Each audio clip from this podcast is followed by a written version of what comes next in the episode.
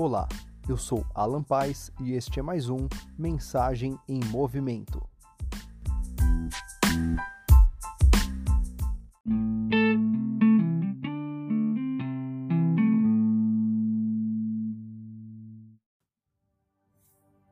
Olá, hoje quero falar de algo que faz parte das nossas vidas hoje na estrutura moderna em que vivemos.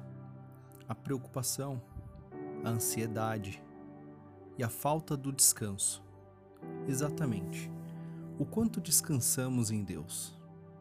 Será que você, que eu, que nós temos essa capacidade de descansar realmente em Deus?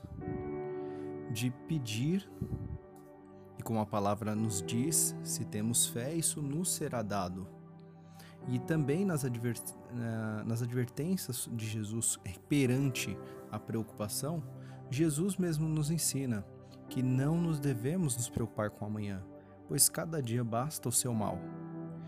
Como funciona isso realmente na prática para as nossas vidas?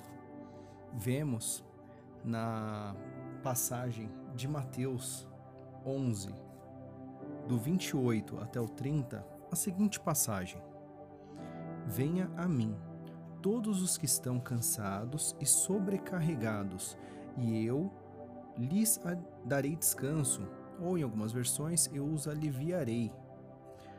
Tomem sobre vós o meu jugo e aprendam de mim, pois sou manso e humilde de coração, e vocês encontrarão descanso para suas almas, pois o meu jugo é suave e o meu fardo é leve. Então, se nós podemos repousar em Jesus, pois exatamente o que ele fez em seu sacrifício no Calvário nos permite isso. Cristo levou sobre si as nossas dores, as nossas transgressões, contextualizando as nossas preocupações, as nossas ansiedades, angústias, aquilo que realmente te fere, sendo isso físico ou psicológico, emocional, tudo isso ele já levou sobre si. E como nós, com o papel de cristãos, estamos fazendo isso? Será que nós estamos praticando esse ensinamento de Jesus? Como no nossos dia a dia podemos fazer isso? Paulo, certa vez, ele e Silas foram presos e diz na palavra que eles, à meia-noite, começaram a louvar, a orar. Então imagina Paulo e Silas numa situação de prisão e não estavam somente presos, privados de sua liberdade, eles tinham sido severamente, de acordo com a palavra, severamente açoitados. Então eles foram açoitados e diz a palavra em Atos, no capítulo 16, versículo 23, exatamente assim na versão que eu leio. Por volta da meia-noite, Paulo e Silas estavam orando e cantando hinos a Deus. Os outros presos os ouviam. De repente, houve um terremoto tão violento que os alicerces da prisão foram abalados. Imediatamente, todas as portas se abriram e as correntes de todos se soltaram. Então imagina, a, a questão de liberdade, de descanso de Paulo e Silas não estava no ambiente, não estava no redor, não dependia dos outros ou do que aconteceu realmente com eles. Eles estavam realmente numa situação que para mim é angustiante. Imagina você ser preso injustamente, você ser severamente açoitado Tiraram as vestes deles, açoitaram eles, lançaram eles nas prisões, amarraram seus pés a troncos, e ali, na situação que eles estavam, de situação que humilharam eles, açoitaram eles, sem passar por um julgamento. A palavra diz um pouco mais para frente que de uma situação até em secreto e os lançaram na prisão. E eles assim estavam louvando, adorando a Deus em espírito e em verdade. Eles confiavam em Deus, eles descansavam em Deus. E o descanso deles era muito maior porque isso gera liberdade. Então a liberdade deles não estava na condição é, atual deles, mas estava dentro. Então é uma circunstância que nos move de dentro para fora. Então vemos o quanto eles são livres até um pouco à frente, quando chegado o carcereiro e percebe o que aconteceu, pega ali, tira uma espada, né? Ele ele pegou uma espada e ele ia se matar naquele momento. E Paulo grita para que ele não faça isso, que estão todos ali, estamos todos aqui, não faça isso.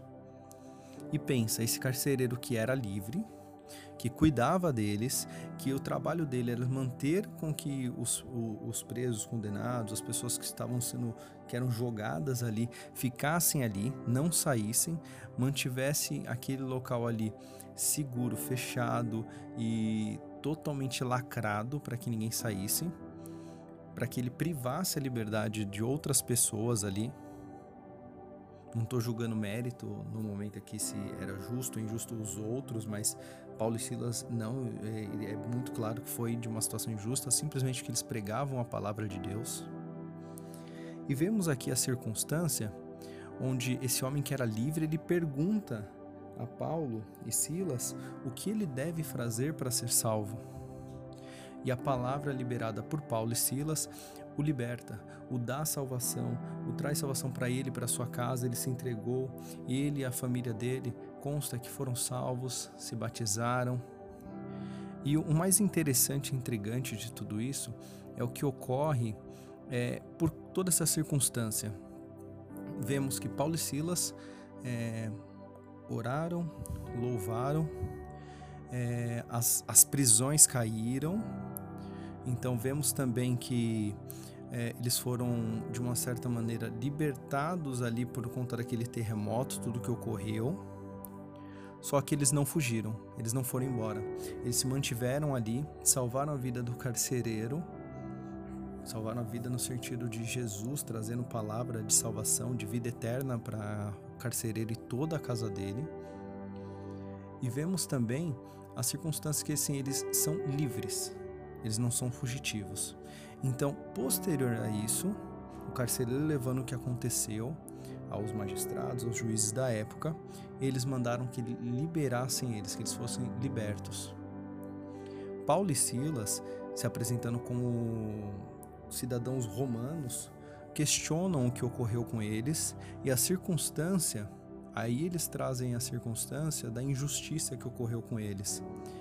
E fazem com que aqueles magistrados, aqueles juízes fossem até eles para que os liberassem, para que libertassem eles por conta da injustiça. E assim o fizeram, liberaram e assim eles tiveram a total liberdade, porque eles são livres, não são fugitivos. E a liberdade deles vem de dentro para fora. Isso é um princípio do descanso. De quanto eles descansam em Deus, sabem que Deus que Jesus está trabalhando por eles e assim Deus, Jesus, está trabalhando por nós. A circunstância não é ser passivo, não é aguardar que as coisas ocorrem, mas saber, assim como tratado em, em podcasts anteriores, você pode é, buscar isso aqui, por exemplo, no Nada Easy, que fala sobre as dificuldades. Você pode passar por tempestades, mas você chega do outro lado. Muitas vezes você tem que passar pelas águas, você vai ter que passar por desertos, mas você vai chegar do outro lado. A questão é no que confiamos, aonde está depositada a nossa fé. E fé, isso é um ponto aqui que eu quero que você leve isso para frente. Fé não é, é confirmação, não é constatação. Fé é convicção, pois você crê antes mesmo do que ocorra. Sejam livres sejam libertos através do nome do Senhor Jesus Cristo e que possa viver essa palavra aqui na íntegra, de dentro para fora, que isso traga liberdade para você. Medite sobre as passagens que trouxe, medite sobre a palavra de Deus e compartilhe a palavra de Deus sempre que puder. Eu agradeço e te desejo uma ótima jornada. Obrigado.